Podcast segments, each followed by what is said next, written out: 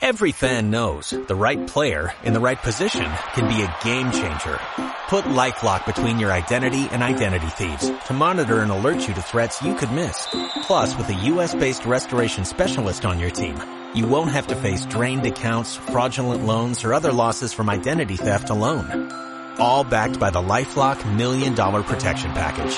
Change the game on identity theft. Save up to 25% your first year at LifeLock.com slash aware.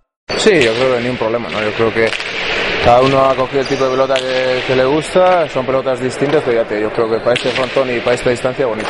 ¿Cómo describirías las tuyas y las de, las de él?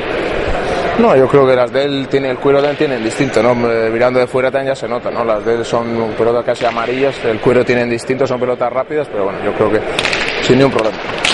¿Y el partido cómo lo afrontas? No, un, un partido muy complicado, ¿no? Luego aparte lo que decimos siempre, aparte de tener un gran pelotario en contra, luego el primer partido siempre suele ser difícil jugar bien, pero ya te digo, yo creo que él, el otro día le vi muy bien y si juega como el otro día es eh, imposible, no sé, pero muy difícil de ganarlo. ¿no? ¿Qué preparación has, has podido hacer para llegar hasta ahí?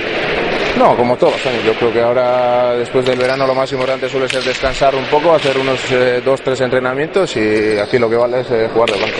¿Le viste puntos débiles a Añas el otro día, no? No, el otro día no. Yo creo que si juega como el otro día, lo que te he dicho antes, es casi imposible ganarle, ¿no? Yo creo que hizo un partido increíble, le salía todo muy bien, le di con chispa y se le ve que está con confianza y será muy difícil. Este año tenéis margen de error, ¿no? Es, es Lidia en cuartos, eso ¿cómo cambia las cosas?